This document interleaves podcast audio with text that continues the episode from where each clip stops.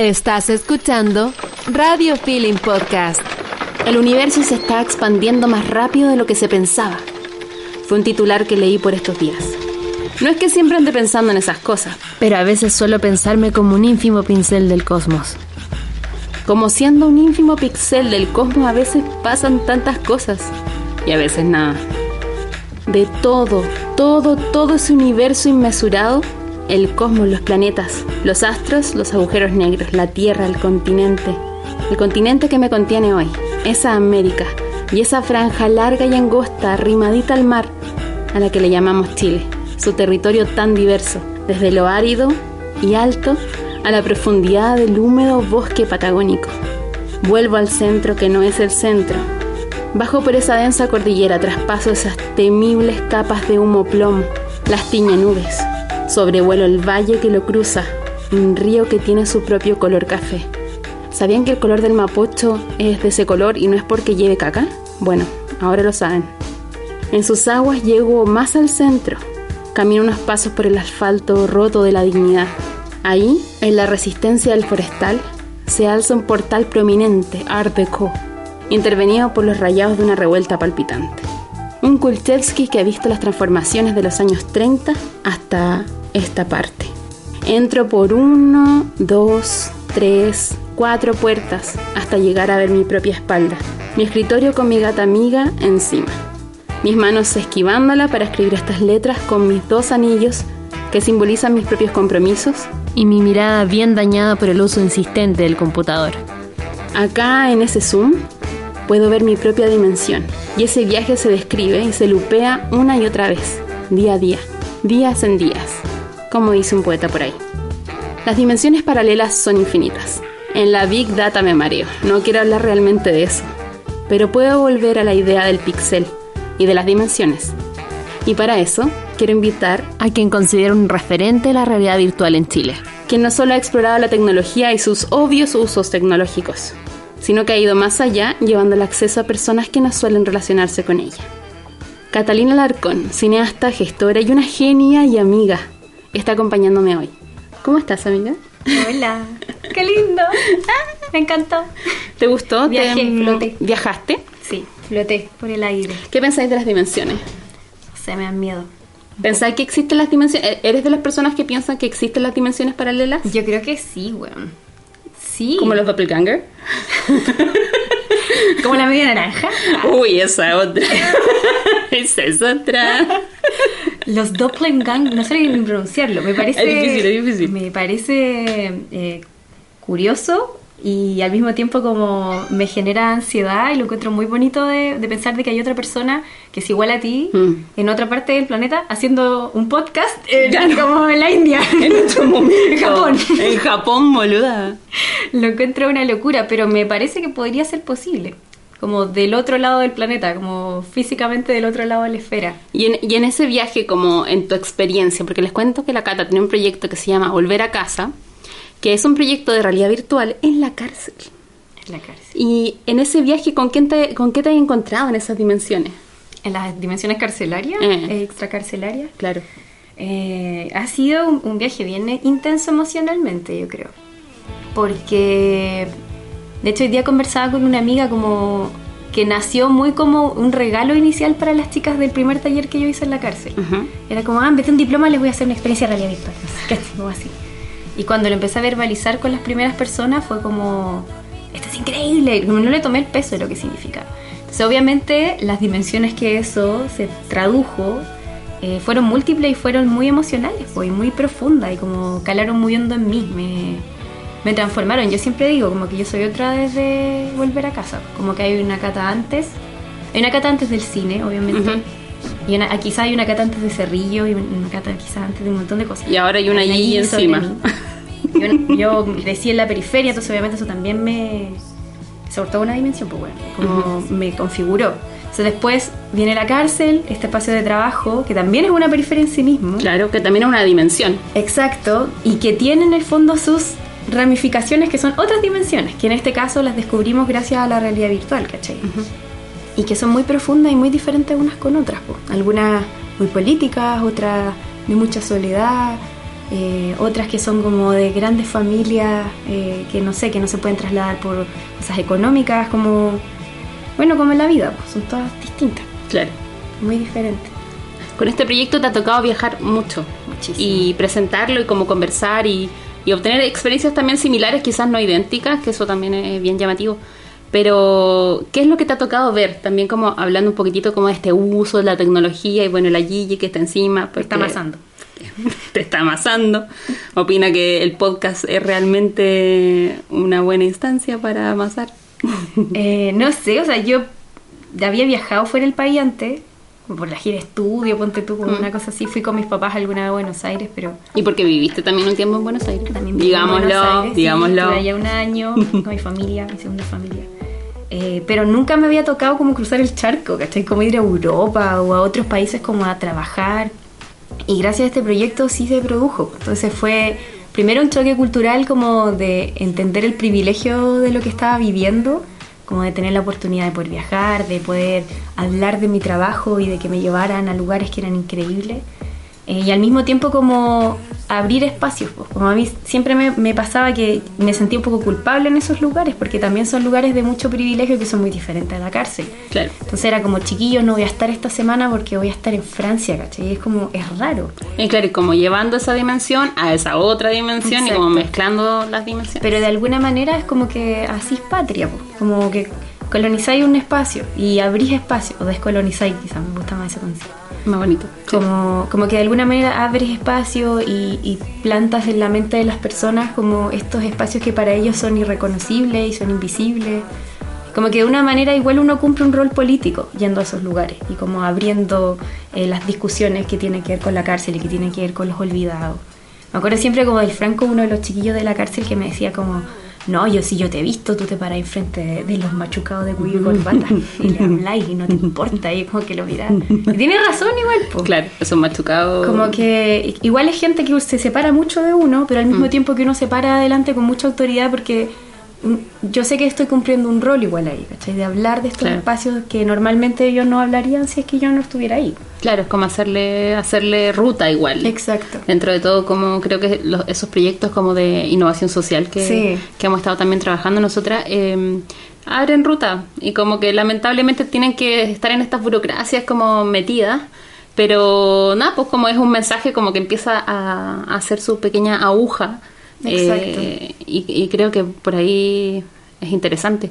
Eh, y en estos lugares que has visitado, como con qué otros proyectos te has topado, quizás también como en el uso de la tecnología, ¿te acordás que me contaba ahí una vez? El del árbol, siempre salgo pelando ese. Algún día voy a conocer ese realizador. A ver, y me voy cuéntalo, cuéntalo, el cuéntalo. hoyo. Cuéntalo, Siempre cuéntalo. lo pelo. y lo hago- Cuéntalo. Lo destruyo. Cuéntalo en este podcast, no puede quedarse sin esa historia. Bueno, una, la primera vez que me invitaron a hablar de volver a casa fue a Inglaterra. Yo nunca había ido a Europa en mi vida, entonces era como toda una experiencia para mí. Y encima ir a hablar a un simposio de realidad virtual para mí era como ya así más zafado, imposible.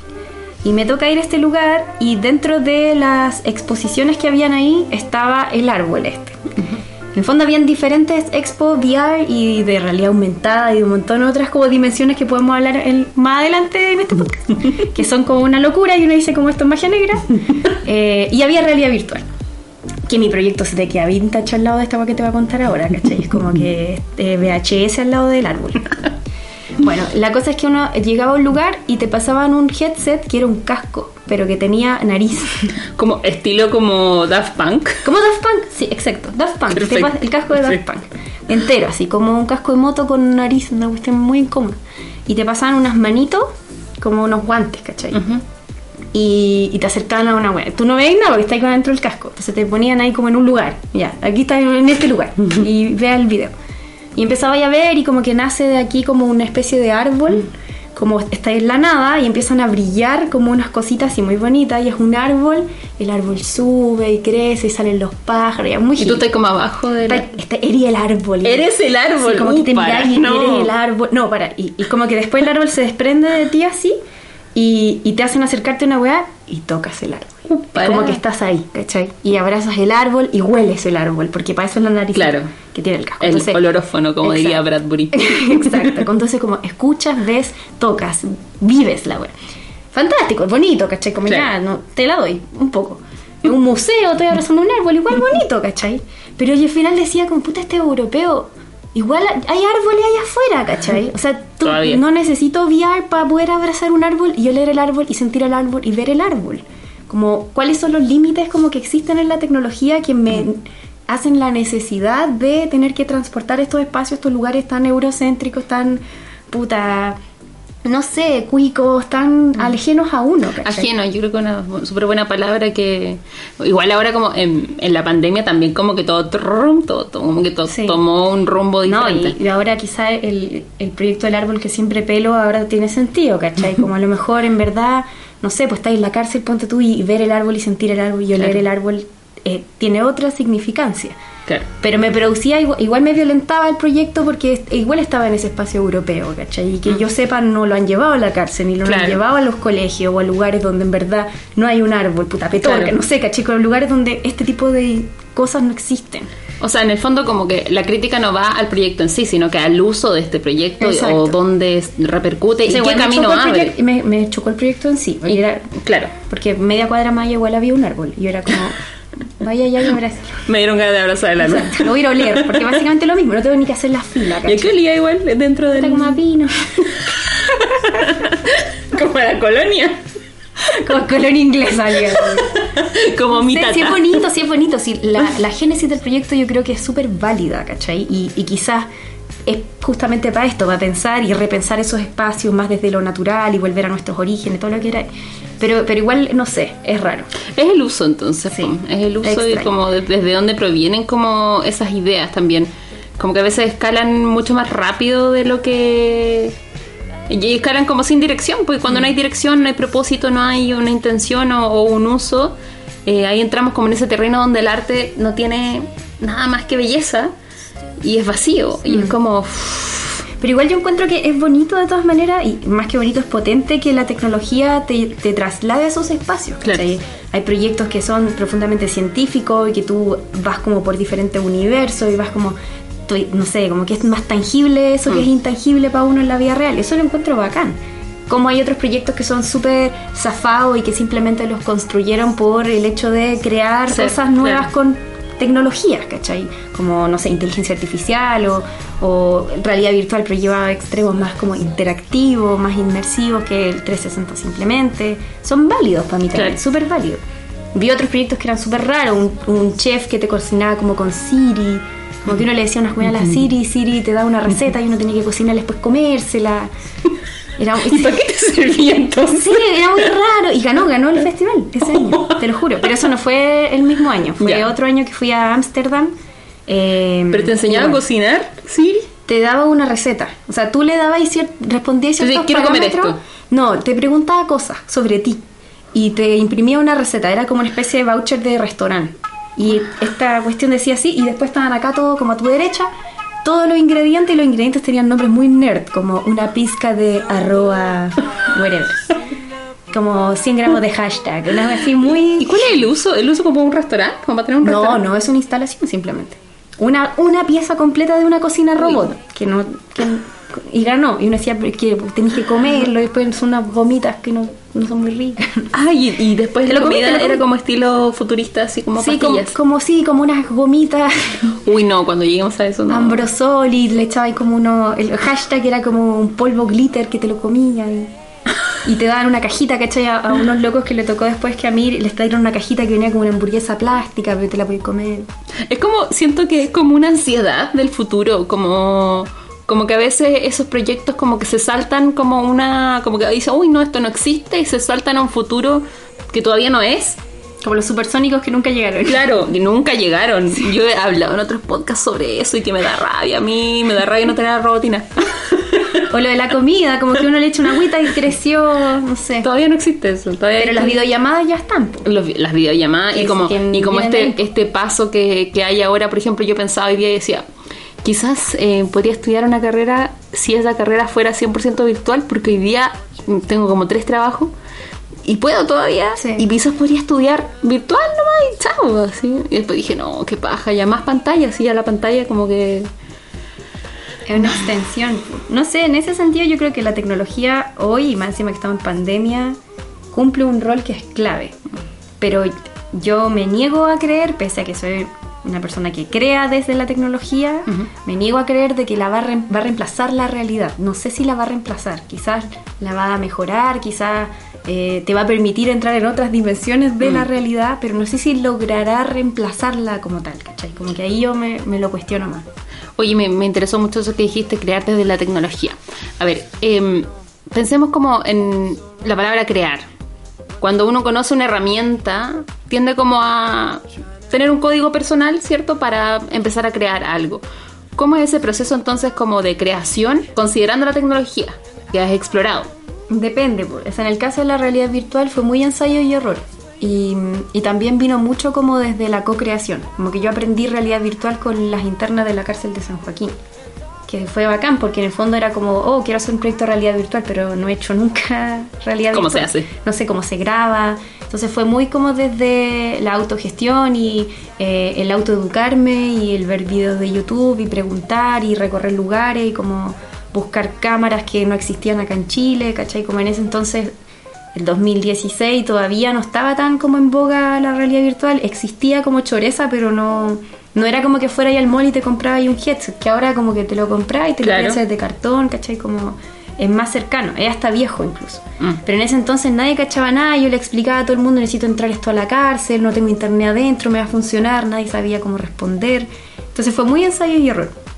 Y desde el proceso de creación, que vendría siendo como la generación de video, igual, pues, como, como yo quería ser un, un instrumento más que, eh, como un puente instrumental, más que yo ir y como con mis conocimientos, que más encima no existían, hacer como una lección sobre realidad virtual. Como que fueron entre todas eh, a través de la experiencia descubriendo la herramienta en conjunto. Exacto. Y en ese sentido como que fue muy bonito y también como muy divertido como la reacción que tenían estos como procesos creativos de primero ir a las casas, cachar de que éramos recibidas como, eh, no sé, como la profe de honor y nos da mucha comida y siempre era como todo un proceso creativo muy como muy colectivo y muy hermoso y ir entendiendo que hay ciertos parámetros como por ejemplo la altura de la cámara, la proximidad con los objetos que cambian mm. eh, la sensación que uno tiene cuando uno está en el headset, ¿cachai?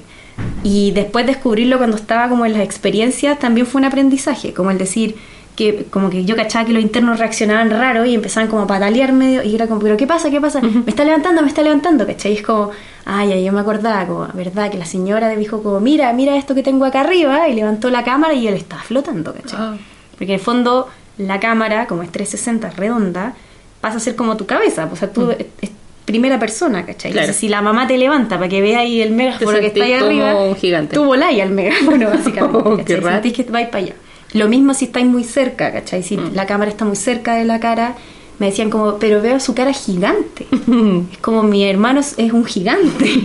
como sí, porque tenía la cámara muy cerca. Entonces, como ya, mm. ir tomando ciertos parámetros como de aprendizaje básico y ya después como que el proceso creativo se hizo súper libre. Pues, Más fluido más fluido y también más libre porque me permitía a mí como enseñar ciertas cosas muy básicas y, e irme de ahí. Como ustedes hagan lo que quieran, creen lo que quieran, hablen lo que quieran en este espacio de seguridad y privacidad que es de ustedes, que no es mío. O desde ahí. Con la realidad virtual fue así. Y ahora me he estado metiendo caleta en la inteligencia artificial. Cuéntame eso. Es un universo. Un universo. Tomé un taller con un festival de cine que se llama Muta Festival, que son geniales, en Perú y fueron como tres días de un intensivo así frígido. Me enseñaron a ocupar un programa que lo creó un chileno a todo esto, se llama Runway, muy bacán, que tiene como modelos de redes neuronales, ya está así, muy zafá. A ver. Donde básicamente tú entrenáis ciertas redes neuronales para eh, hacer modelos. Entrenas. Sí, para hacer modelos artísticos. Entonces, sigue ciertos patrones y, eh, por ejemplo, no sé, quieres hacer que la cara de, eh, por ejemplo, yo hice la cara de Trump, yo quería como que tuviera un colapso nervioso, entonces me grabé a mí misma, como moviéndome, así como, como transformándome, y después le puse una foto donde el loco sale quieto, y lo que hace el programa es toma mi cara y la de él y la fusiona, y después Trump hace como que se estuviera muriendo, hace lo mismo que yo, básicamente. Como, y así se llama deep fake, increíble. Y hay unos que son tan puros que parece que fueran reales. De hecho, hay mucha fake news creada así. Uh. Como, no sé, hay unos videos muy emblemáticos. Hay uno del Papa que es genial, que es como que va a un, a un altar como en el Vaticano y está como el altar y toma el mantel y lo saca. y hace así, ¿eh? ¿eh? ¿Vieron? ¿Vieron? Y todo así como, y le ponen como música como de hip hopero. Pero es falso, obvio. que- Obvio que es falso. Pero se ve muy real, ¿cachai? Y está Wow. hecho así, como una inteligencia artificial. Toma ciertos parámetros, Pero cambia miedo. otros. No, es heavy, muy Qué heavy. miedo, como inteligencia artificial, solo me acuerdo mucho de esa película, inteligencia artificial. Eh, pero cómo se acerca, Em, cómo se acerca y no nos damos cuenta, como dónde está. Mm. Como, claro, hoy día podemos saber que esa historia que contaste es una fake news, Sí. pero algo más sutil, igual Mira, incluso hay unas páginas que son muy locas que te pregunta cuál es el robot, o sea, cuál generó el robot y cuál no. Entonces tú ves una foto de un gato y al otro lado otro gato. Y tienes que elegir. Simplemente está pensado para eso. Y tú dices como, ah, este parece un gato y este de acá mm, yo creo que lo hizo un robot. Y tú le eliges y a veces no le Fallas. achuntas. Como que lo que genera el robot es mucho, parece mucho más real que la realidad misma, ¿cachai? genera caras nuevas, colores, como tú haces un dibujo muy flight, hay una página increíble que es como dibuja un gato se llama nada más. Y tú dibujas un gato y la cuestión toma tus parámetros y te hace una foto de un gato en base a tu de un dibujo. gato de la internet. Sí, pero la así internet. como que agarra los pedazos y queda como un gato medio desfigurado. Muy loco.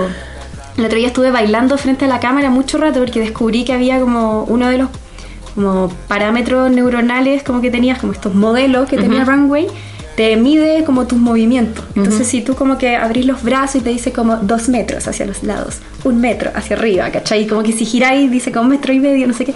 Y te va marcando todo y te dice Claro. como persona, y te marca a ti como persona. Eh, mueble, ¿cachai? Como planta, decía, porque había una planta al lado. Te va marcando todo, ¿cachai?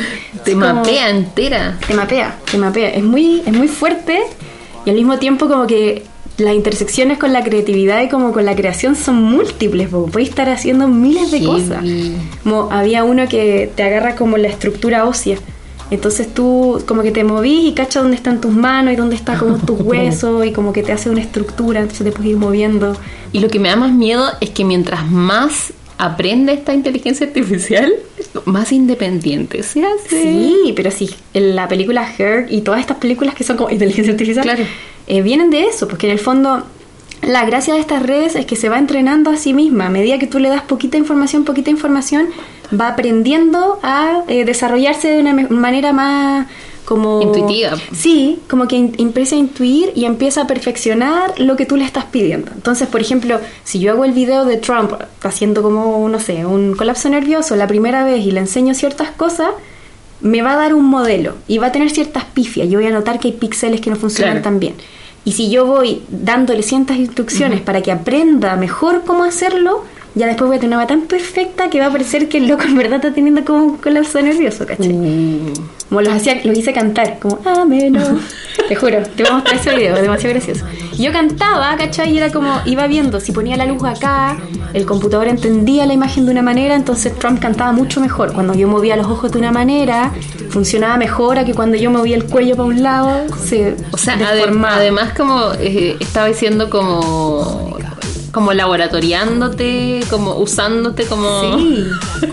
Para aprender la tecnología desde tu cuerpo y wow. Que la- yo creo que la inteligencia artificial tiene un poco eso, o sea, al menos como con este, una de las formas de aproximarse a ella, porque hay Claro. otras que yo no conozco y que son así, no sé, que aprenden desde datos, que aprenden desde redes neuronales específicas, desde cantidad de fotos que tú le ponías, cuando tú, un ejercicio que tuve era que tú juntabas ahí una cantidad de fotos, pero así ridícula, millones de fotos, y las ponía ahí en este programa y te generaba nuevas fotos en base a lo que iba aprendiendo de estas millones que le pusiste. Uy, lugares no sé. que no existen. Por ejemplo, ¿cachai? O de personas. Tú ponís, no sé, Ay, esa sí la conozco. mil de personas y de repente te dice, y este. Y una persona que no existe. ¿No he pensado a veces mucho que yo digo, ¿y si Tinder me está haciendo eso? ¿Y todos estos buenos son falsos? Tinder está quizás. O sea, quizás yo a veces pienso que todo es un poco falso.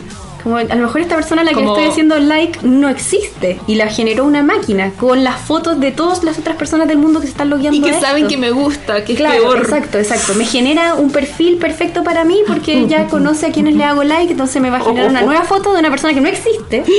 Y qué perfecta. Claro. No, no, no, no. Qué miedo, qué miedo. ¿Qué tan cerca estamos de los robots?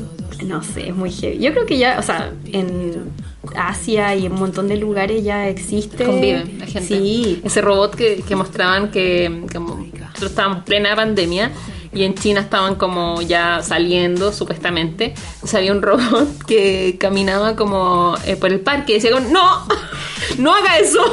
Y le retaba a la gente. No. Era como el retador, era como un paco, pero nadie lo podía odiar. ¿no?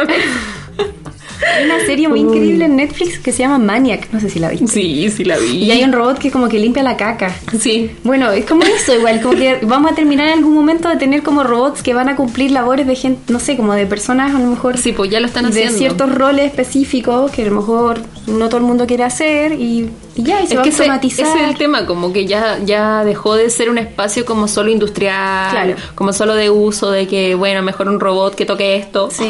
o que haga esto. Y como que ya, ya pasamos esa crisis y ahora como que los tenemos tan cerca que ya el, el- el trato es como de tú a tú nomás. Exacto. Pero tampoco están tan lejos, o sea, sin Mm. ir más lejos, nuestros celulares igual, si bien no son robots, Son un poco robots. igual son un poco robots y se adaptan a nuestras necesidades, ¿cachai? Sí. Y lo hacen a través de la escucha telefónica y de lo que uno habla y de lo que uno le pone like y de los datos que uno pone ahí, ¿cachai? Como, o sea, yo conozco mucha gente que tiene tapada hasta la cámara del celular. Sí, está como, como, como los millennial o el centennial, eh, ya están como en esa, como tapando la Exacto, la como que ya no es darle más información al mundo virtual, sino quitarle un poco para poder cuidar mi privacidad y mi espacio. Como hay, Claro. hay una joyera increíble, que ahora no me acuerdo el nombre, pero que hizo unas joyas que van en la cara para que las cámaras de seguridad no puedan como captar tu rostro como y después, porque en el fondo esa es información que va quedando en servicios de inteligencia Claro. en cámaras de seguridad, en, no sé, en las Condes hicieron un de- una detector facial para más o menos cachar, no sé, a los ladrones y no sé qué. Pero eso es pura información, pues tu cara, ¿cachai? Ya no es simplemente como, no sé, es súper fuerte. Entonces, con estas joyas que se ponen, como que se supone que no pueden como reconocerte. Y ahora con la pandemia pasó mucho que, Sí. que con la mascarilla y que te pones lente, te pones un jockey y se acabó. ¿Quién ¿cachai? es? No, e- no eres ya alguien Es impresionante como ese meme que dice como eh, la mascarilla, los lentes, los audífonos, como que mi, mi, mi oreja están esperando mi mochila. Exacto, como que- exacto. Sí, total. Es mucho, es mucho. Yo, y, bueno, acá es, eh, estamos en verano y, y se ha notado como realmente como un peso, así, Mm. como un- peso en la cara, como andar tan cubierto. Pero al mismo tiempo yo, yo sí me siento resguardada. O sea, con, raro, con es esto raro, mismo sí. que estamos hablando, yo prefiero mil veces pa- pasar frente a una cámara de seguridad así de tapada que toda descubierta y que sepan que estoy en tal lugar y voy a tal parque y pasé por tal cámara de seguridad. Como que en ese sentido siento que es más seguro para mí Claro. el tener que andar toda cubierta y protege más mi información, pese a que yo sé que en el mundo virtual está todo. ¿cachai? Claro, y pensé que somos un pixel. Exacto, o sea, somos, somos información y ya está todo ahí, ¿cachai? Si ellos, quis- ellos, los otros, Los otros, los otros la otra me- dimensión. que me espían, quisieran hacer algo con mi información, ya la tienen básicamente, ya está ahí, Claro. ¿cachai? Pero aún así, no sé, ciberseguridad, creo que pre- prefiero cuidarme, ¿cachai? Y decir como, no, al menos no van a tener esta foto de mi cara, ¿cachai? Como ponga la huella cuando uno va a sacar un bono, ponga su huella. Yo no voy a poner ninguna huella. O sea, más encima quiere mi huella digital. ¿Qué quiere que le dé un beso además? Claro. ¿Quiere sangre mía? ¿Qué quiere? No. no. Ponga su sangre aquí. Uy, No. eso sería la próxima. Ser sí, ves que ya tienen Bueno, la vacuna que viene. Bueno, la vacuna. Uy, no. Con el microchip que dice. Ay, "Ah". no, qué miedo, qué No, creo miedo. creo. ¿Viste esta serie? Ay, ¿cómo se llama? Eh, Osmosis. Trataba de mm, una pastilla que te tomabas, se mete en tu organismo y encontra- te la conté, que es como que encuentras como tu amor, el amor de tu vida. No es maniac. Y es como, eh, haces el match perfecto. Y está cerca tuyo. Como que está comprobado que está cerca tuyo. Entonces te, te enlazan con esa persona y esa persona también tiene la posibilidad de tomar esta pastilla. Y si, si la tomaban, quedan conectados por siempre. Es como francesa, ¿o no? Sí, sí. Entonces tú la tomabas, quedaba ahí enlazada con esta persona y eh, en, en sus mentes, como en los mentes que, que generó este robotito que se metió adentro, hay, hay siempre un espacio como de, de confort y consuelo. Entonces si tú estabas ahí mal, pues como conectarte a ese espacio, se abrazan y hacen el amor y todo. Y luego... Pero no en la vida real. No. También en la vida real. Pero si tú estás lejos, separado, por ejemplo, te sentís mal, estoy estresado, necesito un poco como de sexo en Sense8. este momento, como Sense8, pero en un espacio virtual. Ah, qué Es muy, muy, muy loco porque mezclaba como esto del, del Tinder también y de hecho como que parte todo un poco como una especie de Tinder, como el amor, el amor de verdad y como que sabemos que son cosas que, Mm. que ya no, no existen tanto. o bueno, quizás sí para algunas personas. Para mí ya no, no existe como el amor de la vida. Eh, pero esta serie plantea que sí, pues, que, que, que- que la gente añora eso y a través de esta pastilla puede conseguirlo. Qué loco. Bueno, Black Mirror es muy como Sí. lo que viene o lo que ya está ocurriendo. pues. Sí, Hay un par de capítulos que son muy como esto, ya está. sí. Pues que, quedó antiguo. que la gente se conecta a través del sueño, ¡pum! Sí, O sea, o, lo perfecto. o- que te, te ponen un puntaje y, y ese puntaje depende, no sé, con eso te deciden si te ganas ciertos bonos, si entras a ciertos espacios, si Mm. perteneces a tal o cual clase social, que quizás no es tan así, excepto en China creo que es también, que lo hicieron con puntaje, que es muy heavy, que no podía acceder a ciertos créditos porque tenéis cierto puntaje, porque robaste una buena súper una vez. O sea, vieron el capítulo y dijeron, bueno, apliquémoslo. Ya está, ya sí, funciona así, tú cachai cuántos puntos tení. Acá es lo mismo, po. o sea, es más banal porque ella como que quiere ir al matrimonio de no sé quién y no puede. No puede tomar un avión porque tiene mal puntaje y porque tiene mal puntaje no puede arrendar. No, es terrible. No, yo creo que son infinitos, infinitos, infinitos ejemplos. Y con esto quiero ir cerrando. Eh, pero quiero eh, llevarte a este espacio del juego, A ver. obviamente. Ya. Eh, hay dos juegos. Uno eh, es uno rápido para activar la mente. Puta, qué miedo. Un poco tarde, chicos. Voy a perder. digo. ya fue. Ya fue, voy a me perder. tiro, me lanzo acá, no, ya. fue. Rápido. Pero también, también está otro juego que es de construir una historia. Ya. ¿ya? Entonces, un juego se llama como. Es como un ping-pong de palabras, pero son palabras que rimen esta vez. Entonces, yo tiro una palabra y tienes que rimar. Ya. Y así, vamos a ver si funciona. Y luego te explico el otro para que no te. Sí, porque me vas a confundir. Voy a empezar a hacer el otro. o sea, construir una historia en base a palabras Claro. que rimen. Voy a hacer un prosa. A hacer hip hop. Ya. Em, ya, yo parto para. Vamos, para calentar, para calentar. A ver. Emoción. Canción. Prisión. Lección. Igual de. Dale, boludo. No, no. que decir una yo. No, no, no, es que ¿Cómo iba a decir como todo iba a terminar en ciudad y no servía. Igual tengo un montón. Ah, parece que gané, chicas. Montón. Montón. Ratón. No me ocurre nada. Medio fake, pero todo bueno. Porque igual salieron palabras al tiro, ¿viste? ¡Pum! Ya, bueno, entonces hagamos la otra. A ver. El otro es eh, una historia colectiva que se llama Afortunadamente, lamentablemente. Entonces se construye una historia que yo empiezo con una frase, por ejemplo. Había una vez eh, un robot que buscaba a su mamá. Afortunadamente su madre vivía en el mismo país que él. Lamentablemente su mamá eh, tenía una forma extraña porque era no era un robot, sino que era humano. Pero afortunadamente era un humano que vivía más cerca de lo que él creía. Lamentablemente estaba sometida a un espacio donde no podía encontrarse con su hijo robot. Y lamentablemente murió. Me encantó, me encantó. ¡Hasta ahí! ¡Ya fue! Tío cambió las reglas, no. Se No, no. Se Iba a continuarla, pero es que estaba ahí boteando. Me decía, cagala, cagala, dale, cagala. No pude evitarlo, perdón. Part- Partido bravo, partido bravo. Hagamos una última. Me encanta. Ya. Empezamos. No, boludo. boludo. Ah, bueno. eh, el- ¿Qué le pasó al robot? No podía No, otra, boludo. Ponerle un elefante, cualquier cosa. Ya. Eh, había una vez una cantante que se enamoró de otro cantante que vivía en México. Afortunadamente, México en ese momento ya no estaba en pandemia, así que pudieron encontrarse y besarse bajo unos árboles. Lamentablemente, ese beso iba a ser el comienzo de una historia de mierda para la cantante. Afortunadamente, ella tuvo una mala historia, pero se recuperó y empezó a brillar y a ser muy famosa y a tener muchos, muchos, muchos, muchos likes. Pero lamentablemente la fama no siempre te lleva a los mejores lugares y se convirtió en una persona muy codiciosa. Afortunadamente, eh, tuvo tanto, tanto, tanto, tanto dinero que pudo tener más de un pololo. Y afortunadamente se reencontró con el mexicano. No lo podía creer. Iba en un aeropuerto y de repente estaba ahí. Lo ve y le dice... Nada, no le dice nada. ¿Qué le va a decir? Ya fuiste, ya ya, fuiste, fue. Tengo tanto dinero que no me importa. tengo tanta guita. Me voy al VIP de este aeropuerto. Bueno, yo creo que ya llegan hasta ahí las historias. Acá salieron nuestros personajes argentinas. eh, primera vez en este podcast. Me encantó. Me encantó. Eh, ¿Y qué canción se te ocurre para ir cerrando?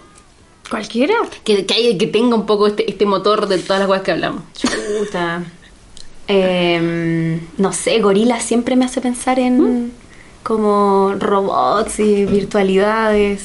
Así que Gorilas podría ser. No se me ocurre ahora una canción en específico, pero eh, elígete una que sea bien. Elígete Sí. una. Bien, bien, Me bueno. gusta, me gusta, me gusta. Bien. Muchas gracias, amiga, por haber estado en De este nada, podcast. gracias por invitarme. Up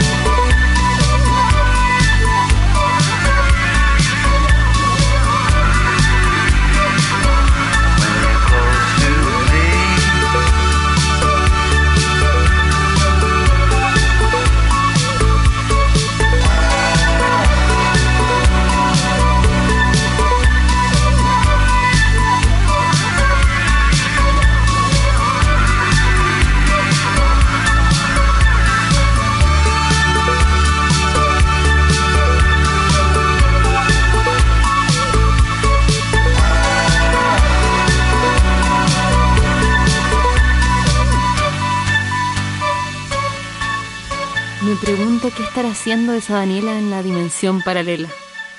Se pregunta qué está haciendo su propio doppelganger por ahí. Tuvimos un gran programa hoy hablando de temas muy interesantes y también muy emotivos y muy de identificación, porque la tecnología nos está siguiendo. Así que tengan cuidado. Esto ya parece como un radioteatro del doctor Caligari. La tecnología nos persigue. Las canciones que escuchamos hoy fueron Vamos los gauchos de Axel Krieger, Lo decidí yo, un cover de Juana Molina hecho por las ligas menores, Sincero de Sally, Bailarín de bajo fondo, Right Side of My Neck de Faye Webster, Overhead de The Oats, A mí de Reels B Historia del arte de las Bistecs, Bullets de Caitranada, Nuestra canción de Monsieur Periné. Escuchamos también la canción de Gorilas On Melancholy Hill y ahora los dejo con una que me incita a bailar como robot. Playgirl de Ladytron. Recuerden visitar los calcetines favoritos y más creativos de toda la nación. Dale Color Socks, arroba Dale Color Socks en Instagram. Nos vemos en un próximo capítulo de Revolucionarte.